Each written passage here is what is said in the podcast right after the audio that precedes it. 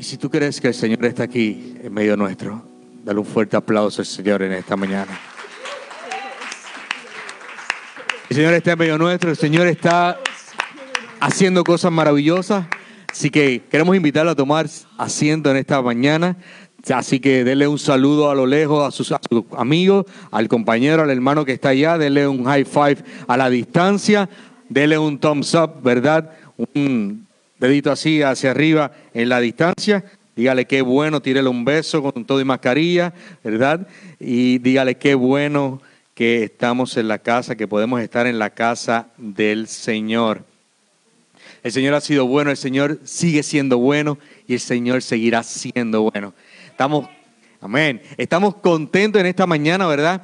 Estamos gozosos. Eh, nuestros pastores no se encuentran con nosotros, que están en unas merecidas vacaciones durante estos días y nos ha tocado, eh, ¿verdad? Nos ha tocado estar acá sustituyendo, pero lo hacemos con mucho amor, con mucho gozo, siguiendo, ¿verdad? Y haciendo lo que el Señor nos ha llamado. Queremos darle la bienvenida, decirle que bueno que estás con nosotros y para los amigos que se han conectado a través de las diferentes plataformas, a través del Facebook Live también. Te decimos bendiciones, qué bueno que estás con nosotros.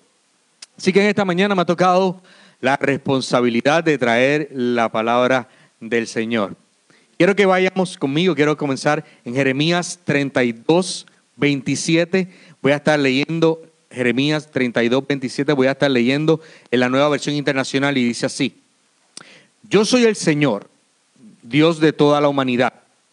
Hay algo imposible para mí. Te lo repito, yo soy el Señor, Dios de toda la humanidad. ¿Hay algo imposible para mí? No sé si le ha pasado, ¿verdad? Y en ocasiones nuestros hijos se acercan a nosotros y nos dicen, papi, pero es que tengo que hacer esto. Y es que no puedo hacerlo. No puedo. Y lo primero que decimos, ¿verdad? Muchos de nosotros lo primero que decimos es, eh, ¿y ya lo intentaste? No, no lo he intentado. Bueno, es lo primero que tienes que hacer, intentarlo, ¿verdad? Pero es que no puedo, papá, hacerlo. Bueno, inténtalo, vamos a hacer algo, ¿verdad? Vamos a negociar con nuestros hijos y le decimos, haz todo lo que tú puedas, haz todo lo que tú puedas. Y cuando ya no puedas más, entonces tú me llamas y yo voy y te ayudo, ¿verdad? Y completamos lo que tienes que hacer. Y así hace nuestro Dios con nosotros, así mismo hace Dios con sus hijos. Nuestro Padre Celestial hace de la misma manera. Y en la palabra hay varias, se habla de varias viudas, pero hoy quiero comentarte rapidito sobre una de ellas. Una de ellas no, el, el, había quedado viuda y el cobrador estaba pidiendo su dinero, ella no tenía dinero, y le estaba diciendo, bueno, pues en cambio, dame dos de tus hijos. A lo que ella estaba muy nerviosa. Y a lo que el profeta de Dios le dice, ven acá, que entonces, ¿qué tienes en tu casa? A lo que ella le contesta, ella le dice, bueno, tengo una tinaja con un poquito de aceite. Bueno, pues entonces busca entre tus vecinos, busca más tinajas, muchas, no pocas, y vacías. Aquí ella le está diciendo al Señor, Señor, tengo un problema al hombre de Dios, tengo un problema, se quieren llevar a mis hijos, no tengo, necesito un milagro de provisión. A lo que el Señor le está diciendo, a través del profeta le está diciendo, ok, Ahora vas a hacer lo posible, porque mientras tú hagas lo posible, yo voy a hacer lo imposible. O sea que ella vino, hizo lo posible, buscó y reunió todas las vacías que pudo, vacías, ¿verdad? Entre los vecinos, se encerró en su casa. Eso es posible. Pero entonces el aceite comenzó a multiplicarse, comenzó a multiplicarse, comenzó a multiplicarse. Ella hizo lo posible para que Dios pudiera hacer lo imposible. Y hay ocasiones, ¿verdad?, que esas cosas, que esas cosas posibles pueden parecer extrañas, pero son posibles. Lo puedes hacer tú, lo puedo hacer yo, lo puede hacer cualquiera. Y en esta mañana quiero comenzar hoy, eh, con el tema, ¿verdad?, que he titulado De lo posible a lo imposible. Y quiero que vayas conmigo, vamos a estar en el libro de Segunda de Crónicas, capítulo 20. Vamos a estar estudiando, ¿verdad? Y hablando un poco sobre el según el libro de Crónicas, segunda de Crónicas, capítulo 20. Cuando lo tenga, me dicen amén. Y dice el libro de segunda de Crónicas, capítulo 20, dice, pasadas estas cosas, Aconteció que los hijos de Moab y de Amón, y con ellos otros de los amonitas, vinieron contra Josafat a la guerra. Y acudieron algunos y dieron aviso a Josafat diciendo, contra ti viene una gran multitud del otro lado del mar y de Siria, y aquí están Hasezón Tamar, que es en Gadi. Aquí vemos, no sé si le ha ocurrido que cuando más tranquilo usted piensa que está, llega la guerra. Y es lo que ocurrió aquí con el rey Josafat, el rey de Judá en esos momentos. El rey Josafat recibió la noticia de que hay tres ejércitos, no uno, que habían tres ejércitos ya listos, se habían confabulado para venir contra Judá. Y como todo, es eh, verdad, en estos, estos momentos cuando sucede esto, cuando se levanta guerra, es muy normal y es muy común que llegue el temor. Cuando se levanta guerra es muy normal y es muy común que llegue eh, las preguntas, ¿verdad? Que llegue eh, la incertidumbre. Es muy común que llegue eh, los cuestionamientos. Señor, pero ¿por qué me pasa esto a mí? Señor, ¿qué voy a hacer? Pero este hombre decidió buscar el rostro de Dios, decidió ir tras el rostro de Dios y hacer algo, adorar en medio, enfrente de esta gran batalla. Este hombre hizo cinco cosas que hoy quiero compartir contigo. Cinco cosas posibles que produjeron que Dios hiciera y se manifestara en lo imposible. Y quiero continuar la historia porque esta historia es, bastante, es bien interesante. Y en el versículo 3, quiero que continuemos el versículo 3, dice, entonces él tuvo temor y Josafat se humilló y humilló su rostro para consultar a Jehová e hizo pregonar ayuno a toda Judá. Y se reunieron los de Judá para pedir socorro a Jehová y también de todas las ciudades de Judá vinieron a pedir ayuda a Jehová. Entonces Josafat se puso en pie en la asamblea de Judá y de Jerusalén en la casa de Jehová, delante del atrio nuevo, y dijo, Jehová, Dios de nuestros padres, ¿no eres tú Dios en los cielos y tienes dominio sobre todos los reinos de las naciones? ¿No está en tu mano la fuerza y poder que no hay quien resista? Entonces, el rey hizo la primera cosa, la primera cosa posible. Yo lo he titulado, lo primero es lo primero. Fue lo primero que él hizo. Y vemos que Josafat sintió temor. Lo vemos cuando comienza, ¿verdad? Sintió temor. Pero dice que él oró y ayunó. Y no solamente él oró y ayunó, sino que proclamó ayuno en todo Judá. O sea que estaba todo el pueblo estaba ayunando con él. Pero mire algo, no solamente se quedó orando y ayunando, sino que en medio de la congregación dice que hizo algo que a muchos se nos olvida hacer cuando enfrentamos temor, que a muchos se nos olvida hacer cuando estamos frente a una batalla, y fue que alabó a Dios. Y en esta mañana quiero darte la definición de lo que es alabar. Y alabar es reconocer los atributos de Dios. Si miramos en el versículo, um, en el versículo 6, eh, dice, Jehová Dios de nuestros padres, ¿no eres tú Dios en los cielos y tienes dominio de sobre todos los reinos de las naciones? Él está reconociendo los atributos de Dios. Él estaba alabando, él oró, él ayunó, proclamó ayuno, pero no solo con eso, sino que alabó a Dios. Él alabó a Dios, reconoció que Él es fuerte, reconoció cuando alabó a Dios, reconoció que Él es majestuoso, reconoció que Él es poderoso, reconoció que Él es omnipotente, que Él es todopoderoso, que Él es omnisciente, que todo lo sabe y que Él es omnipresente, que está en todos los lugares. Y cuando tú y yo alabamos al Señor en medio de la prueba, estamos reconociendo que Él es, Él es fiel para liberarnos. Cuando tú y yo alabamos al Señor en medio de la prueba, estamos reconociendo que Él sabe de antemano el resultado final. Cuando tú y yo alabamos al Señor en medio de la prueba, Él estará con nosotros en medio de ella y nos dará la victoria. Así que este rey lo primero que hizo, como lo he titulado, lo primero es lo primero, oró, ayunó y alabó a Dios. La primera cosa. Ahora, continuamos, continúe conmigo en el verso 7. Dice así, Dios nuestro, ¿No echaste tú los moradores de esta tierra delante de tu pueblo Israel y la diste a la descendencia de Abraham, tu amigo por siempre? Y ellos han habitado en ella y han edificado en ella santuario a tu nombre, diciendo, si mal viniera sobre nosotros, o espada de castigo, o pestilencia, o hambre, nos presentaremos delante de esta casa y delante de ti, porque tu, nombre está en esta casa, y a causa de nuestras tribulaciones clamaremos a ti, y tú nos oirás y salvarás.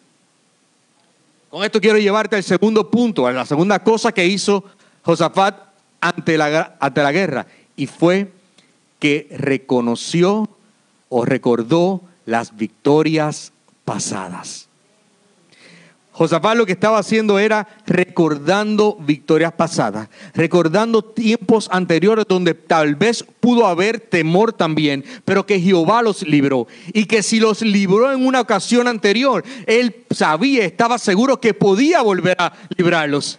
Y es lo que tenemos que hacer usted y yo. Cuando usted y yo estamos frente a una situación, cuando estamos frente al problema, debemos lo primero orar, lo segundo ayunar, buscar el rostro de Dios, buscar y consultar a Dios en ayuno y oración, alabarlo, pero también recordar victorias pasadas, porque cuando recordamos victorias pasadas, ¿verdad? Ese momento en que nos libró en el, en el pasado, ese momento en que te sanó en el pasado, ese momento en el que te proveyó en el pasado, eso eh, te da la confianza y decir de que si lo hiciste antes, lo puedes volver a hacer. De que si lo hiciste antes, puedes volver a hacerlo. Y es lo que estaba haciendo Josafat. Josafat estaba recordando esas batallas eh, pasadas. Y es curioso porque cuando leemos, ¿verdad? Y vemos el significado de lo que es Judá. Judá significa, lo tienes ahí, significa, perdón, significa reconocer a Dios, significa dar gracias a Dios y significa alabar a Dios. Y era lo que Josafat y el pueblo estaba haciendo.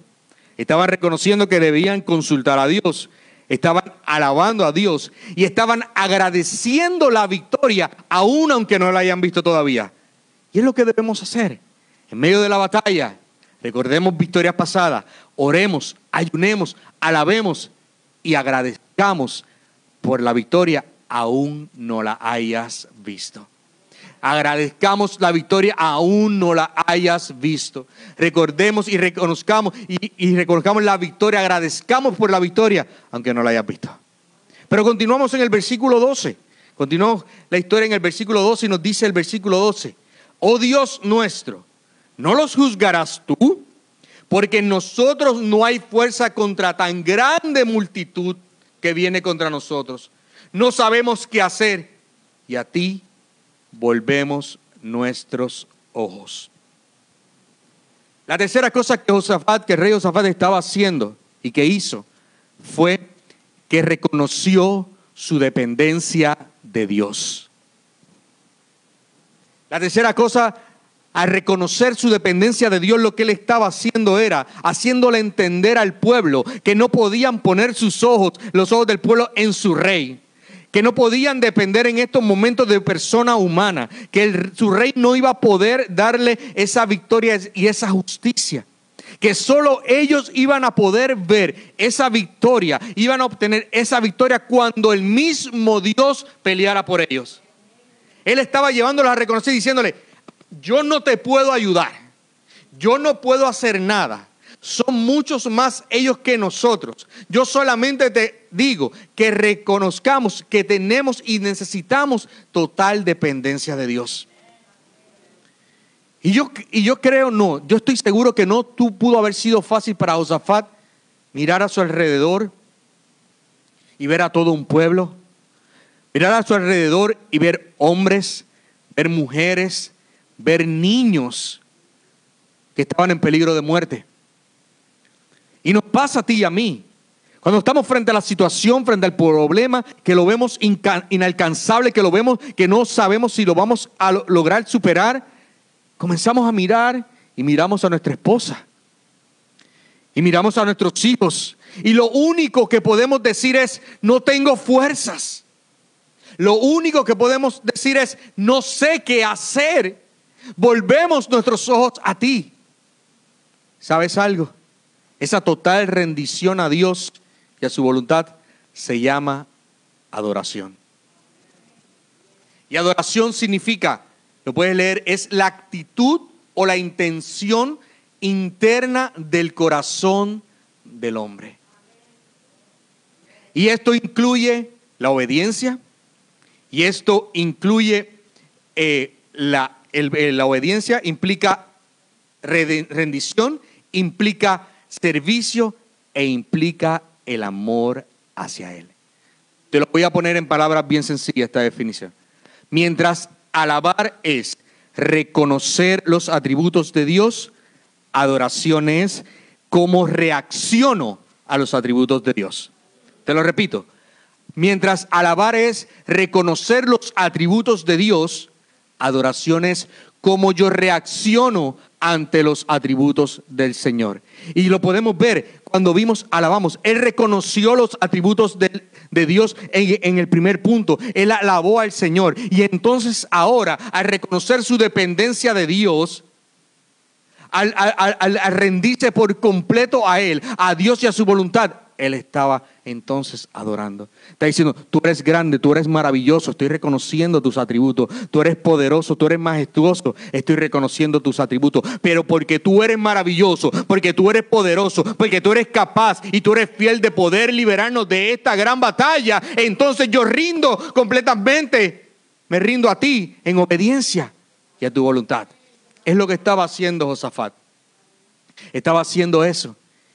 Y es lo que debemos hacer cuando estamos frente a una guerra, cuando estamos frente a una batalla entre un enemigo que parece imposible de poder vencer. Reconozca su total dependencia de Dios. Él es el único que podrá darle la salida. Amén. Verso 15, continuamos, ¿verdad? Se pone interesante, se pone ahora la, batalla, va, llegando al pico de la, de la intensidad, al punto culminante, como dice en la película, ¿verdad? Ya le está todo ahí. Y dice el verso 15, y dijo, oíd Judá todo, y vosotros moradores de Jerusalén, y tú, rey Josafat, Jehová os dice así, no temáis ni os amedrentéis delante de esta multitud tan grande, porque no es vuestra la guerra, sino de Dios. Mañana descenderás contra ellos. He aquí que ellos subirán por la cuesta de Cis y los hallaréis junto al, junto al arroyo, antes del desierto de Jeruel. No habrá para que peleéis vosotros en este caso. Paraos, estad quietos y ved la salvación de Jehová con vosotros. Oh Judá y Jerusalén, no temáis ni desmayéis, salid mañana contra ellos, porque Jehová estará con vosotros. Lo cuarto que hizo Josafat fue que obedeció la palabra. Obedeció la palabra. Después que ayunó, después que, oró, después que alabó, llegó la palabra de Dios, llegó una palabra de dirección. Y no solamente una palabra de dirección, sino que le dio la estrategia. Y no solamente la estrategia, le reveló todo el plan del enemigo, todo por donde iba a pasar. Le dijo, va a venir por aquí, tú vas a ir por allá y te lo vas a encontrar por este otro lado. Oró, ayunó y la palabra llegó. Y la palabra llegó. Y entonces la palabra le confirmó que no era de ellos la guerra, sino que era de Dios. Que no era de ellos la guerra, sino que era de Dios, que no, que no había ni que pelear, que estuvieran quietos, ¿verdad? Y algo que me, que me sorprende, y algo curioso es que Josafat y el pueblo no cuestionaron, no, no, no dudaron, ¿verdad? No, ellos solo o sometieron, se sometieron a su voluntad y, a, y obedecieron. Si pasa hoy en día, cuando nos pasa, ¿verdad que sí? A los amigos del Facebook, igual que a los amigos acá, los hermanos acá, nos pasa. Dios nos dice qué hacer y entonces pensamos, ay, pero entonces será que... Es que no hace sentido. Es que eso es muy, muy descabellado. Wow, qué palabra. Muy, muy, muy riesgoso.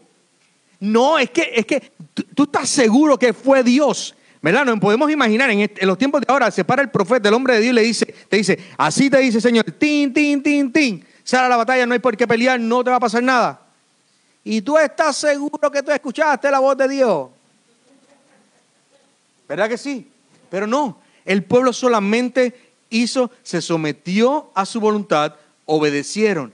Y eso mismo es lo que tú y yo debemos hacer. Cuando viene, cuando Dios nos pide que hagamos algo, cuando Dios nos dice, estás pasando por la batalla, estás atravesando batalla, crees que es imposible, entonces haz todo lo posible, haz esto y entonces olvídate de, dula- de dudar, olvídate de cuestionar, hazlo, porque seguro Él peleará por nosotros. Amén. Y ahora, en el versículo 21, 21 dice, y ha habido consejo con el pueblo, puso a algunos que cantasen y alabasen a Jehová, vestidos de ornamentos sagrados, mientras salía la gente armada y que dijesen, glorificad a Jehová, porque su misericordia es para siempre. Y cuando comenzaron a entonar cantos de alabanza, Jehová puso contra los hijos de Amón y de Moab y del monte de Seir las emboscadas de ellos mismos para que, para que vinieran contra Judá y se mataron los unos a los otros. Porque los hijos de Amón y Moab se levantaron contra los del monte de Seir para matarlos y destruirlos. Y cuando hubieron acabado con los del monte de Seir, cada cual ayudó a la destrucción de su compañero. La quinta cosa posible que hizo Josafat ante una gran batalla que parecía imposible de poder vencer, entonó cantos de alabanza. Entonó cantos de alabanza. Y mire qué curioso, ellos no salieron a la batalla a pelear, ellos no salieron a, confrontar a nadie, ellos salieron solo a cantar. ¿Ok? Ellos salieron a la batalla para ver cómo Dios peleaba la batalla por ellos y ellos no tuvieron que levantar una espada. Ellos no tuvieron que tirar una piedra. Ellos solamente cantaron al Señor. Pero ojo, me quiero detener aquí. Hasta este momento, cuando cantaron al Señor, se cumple las cinco cosas posibles que hizo Josafat con el pueblo. Cinco cosas que tú y yo podemos hacer. Cinco cosas posibles para cualquiera poder hacer. Entonces, entonces, solo, entonces vino, en el, eh, vino Dios y entonces intervino e hizo lo imposible. Entonces vino el Señor y confundió al enemigo, provocando que se mataran entre ellos. Ellos solo cantaron y Dios entonces confundió al enemigo. Ellos hicieron todo lo posible, todo lo que podían hacer y entonces Dios intervino confundiendo al enemigo y haciendo lo imposible. Ellos hicieron lo posible y entonces Él hizo lo posible. Y así pasa. Y ellos, y el mismo Dios confundió al enemigo. Pero no solo con eso. Mira el verso 25. No todo quedó ahí.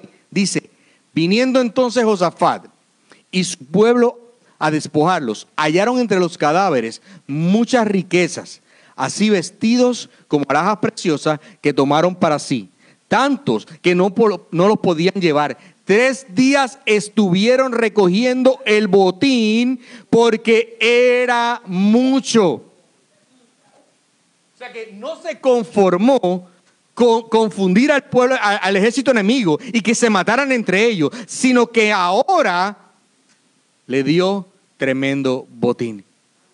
Y tú sabes, y tú sabes por qué terminaron con tremendo botín. Facebook Live, amigos de Facebook Live, ¿tú sabes por qué ellos terminaron con tremendo botín? ¿Tú sabes por qué terminaron con tremendo botín? Porque Dios siempre hace más de lo que podemos imaginar. Creo que dos, dos me escucharon nada más.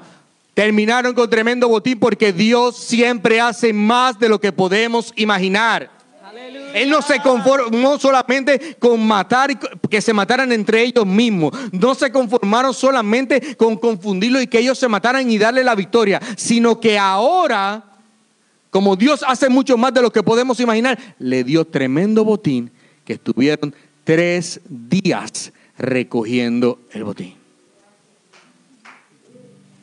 Y déjame decirte algo. cuando tú adoras al Señor en medio de la batalla.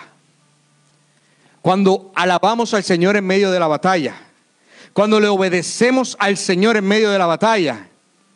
El enemigo queda confundido. Cuando tú obedeces, alabas y adoramos al Señor en medio de la batalla, el enemigo se confunde. Porque el enemigo no puede entender que en medio de esta gran guerra, que en medio de esta gran amenaza que está, que está en las puertas de tu casa diciéndote, hey, estoy aquí, que te está amenazando, que no hay nada posible, que tú no ves nada posible de cómo poder superarlo. Él no puede entender cómo tú estás alabando, cómo tú estás adorando, cómo tú estás obedeciendo la palabra de Dios. Y déjame decirte algo, este pueblo tuvo una gran victoria. Este ejército tuvo una grandiosa victoria y más aún tremendo botín. Pero después de la victoria, ellos no se tiraron para atrás a disfrutar el botín. Ellos no se tiraron para atrás a tirarse todo el oro encima y los vestidos. Ellos no se pararon orgullosamente y dijeron, ah, ah, ah, mira lo que hicimos. Mira cómo vencimos a este gran ejército, a tres ejércitos, mira cómo los vencimos. ¿Verdad? No. Ellos hicieron lo que sabían hacer. Ellos no se olvidaron de darle gloria a Dios. Ellos no se pusieron orgullosos, sino que ellos hicieron lo mejor que sabían hacer. Y lo mejor que sabían hacer y lo mejor que tú y yo sabemos hacer es adorar a Dios. Porque fuimos nacidos, creados para adorarle. Y en la vida vamos a pasar pruebas. Y en la vida vamos a pasar situaciones. Y en la vida vamos a pasar circunstancias. Pero la manera en que te mantengas haciendo lo posible. En la manera que nos mantengamos haciendo lo posible como hizo el rey Josafat y su pueblo. La manera que continuemos haciendo lo posible, Dios mismo hará lo imposible. Él no nos va a pedir que hagamos nada imposible, de eso se encarga Él. El lodo lo que nos pide es posible para ti y para mí. Yo no sé por qué situación tú puedas estar atravesando en esta mañana. Los hermanos que están aquí en la casa, los hermanos que están en el Facebook, no sé qué situación puedes estar atravesando. No sé cuán gran guerra puedes estar atravesando en este momento, puedas tener de frente. A cuán gran enemigo puedas tener amenazándote. Yo no sé, no sé, no sé. Yo lo único que solo sé es que mientras tú te mantengas haciendo lo posible, mientras tú te mantengas alabando, mientras tú te mantengas orando, si necesitas ayunar, te mantengas ayunando, mientras tú te mantengas adorando al Señor, mientras nos mantenemos recordando victorias pasadas, cantando cánticos de alabanza haciendo todo lo posible, el Señor se va a encargar de hacer lo imposible. Y te dará tremendo botín porque él, él da mucho más de lo que podemos imaginar. No sé por lo que puedan estar pasando mis hermanos en esta mañana. No sé cómo han podido llegar. No sé cómo han podido llegar. No sé, no sé. Solo Dios lo sabe. Pero de algo estoy seguro. Mantengámonos haciendo lo posible porque de lo imposible se encarga Dios. Así que recuerda, de lo imposible a lo imposible. Pongámonos en pie y adoremos a Dios.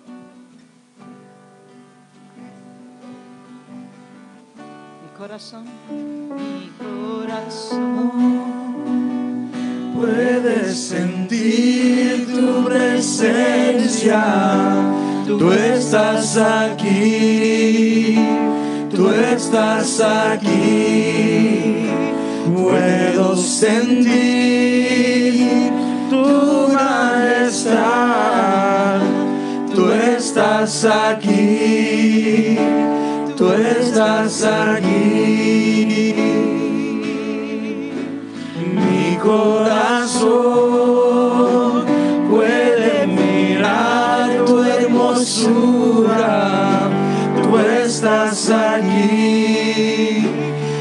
estás aquí. Puedo sentir tu gran amor. Tú estás aquí. Tú estás aquí. Y en esta mañana no quiero pasar la oportunidad de que si no le has abierto tu corazón y no le has entregado tu vida a Jesús, o si por el contrario te has apartado y necesitas arreglar cuentas con Él, que puedas hacerlo en estos momentos. ¿Qué tienes que hacer? Dos cosas sencillas. Primeramente, creer que Jesús es el Hijo de Dios. Y segundo, confesarlo. Así que, si estás tomado la decisión en esta mañana de entregarle tu vida a Jesús o reconciliarte con Él, quiero que oremos, que ores conmigo y la iglesia nos acompaña. Señor, soy pecador y por mi cuenta no puedo llegar a ti. Pero yo creo que Jesús es tu Hijo, que vino a la tierra, vivió una vida perfecta, murió en la cruz y resucitó de los muertos para pagar el precio de mi pecado. Y hoy le pido a Jesús que venga a vivir en mi corazón y que anote mi nombre en el libro de la vida. Y de ahora en adelante, Señor, yo soy tuyo y tú eres mío. En el nombre de Jesús. Amén. Si tomaste esta decisión en esta mañana de entregarle tu vida a Jesús o de reconciliarte, queremos saber que tomaste ese paso. Así que te vamos a pedir que escribas, que nos mandes un texto al número de la iglesia 786-226-7343 con la palabra Jesús. Seguimos adorando al Señor.